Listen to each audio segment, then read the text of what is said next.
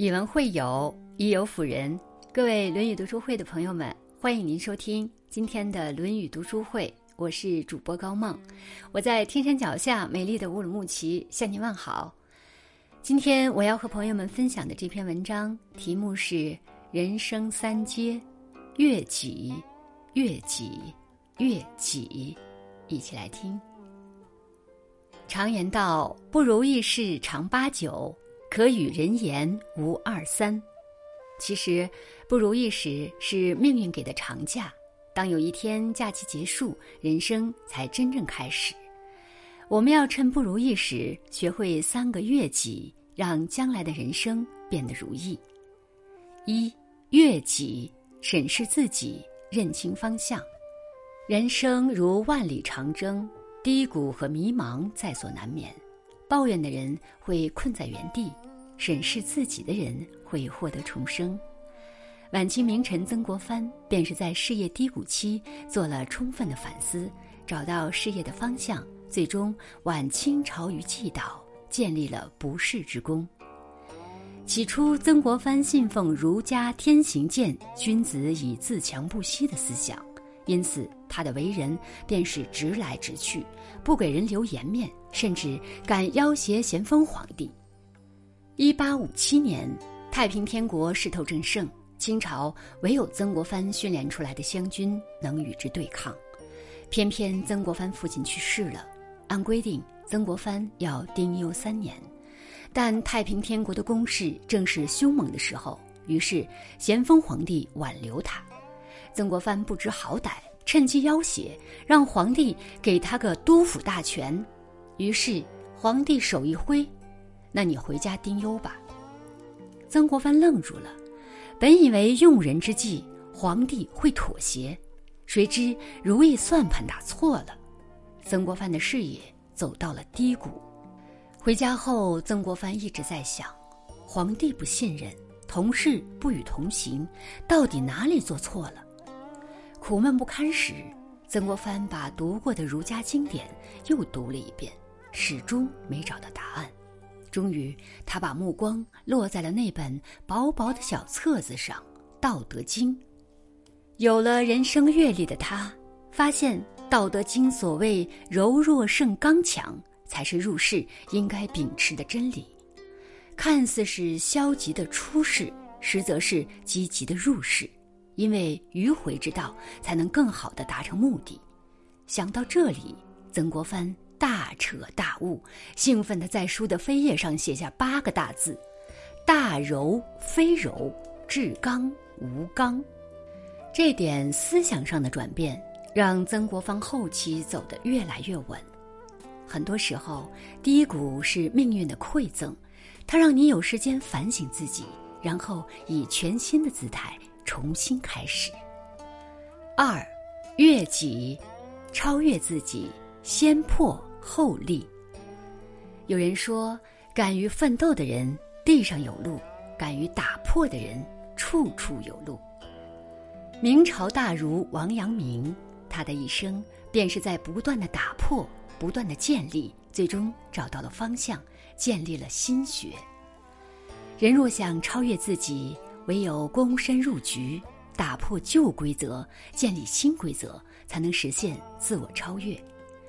王阳明很小的时候便对老师说：“人生第一等事是读书做圣贤。”这句话奠定了他一生发展的路径。为了寻找圣贤之道，王阳明有过一段忤逆时期，也就是在五件事情上都迷失过方向，分别是。侠客、骑射、词章、神仙、佛老，这五个方面对王阳明的事业发展有很大的帮助，但都不是圣贤之道。在此期间，王阳明还根据朱熹格物致知的理论，上演过一出守人格竹。他盯着竹子看了七天，不仅没有看出任何道理，反而病倒了。这下让王阳明对朱熹的理论产生了怀疑，直到三十五岁那年，他因仗义直言得罪了刘瑾，被发配到了贵州龙场。落得如此境地，他开始反思：仗义直言，却被发配龙场。圣贤之道始终不见方向，如今又有生命危险，追求圣贤之道难道错了吗？内心激烈的冲突，终于在一天夜里，化身真理出现在王阳明的心中，一声大笑划破夜空。是的，他悟道了。他说：“向外寻求真理，大错特错。”圣人之道就在每个人心中，正所谓打破外物，才见真空。纵观王阳明悟道的过程，就是一个破除外物、寻求本心的过程。先破后立，超越自己，破旧习俗，开新风气。三，悦己，愉悦自己，身心自在。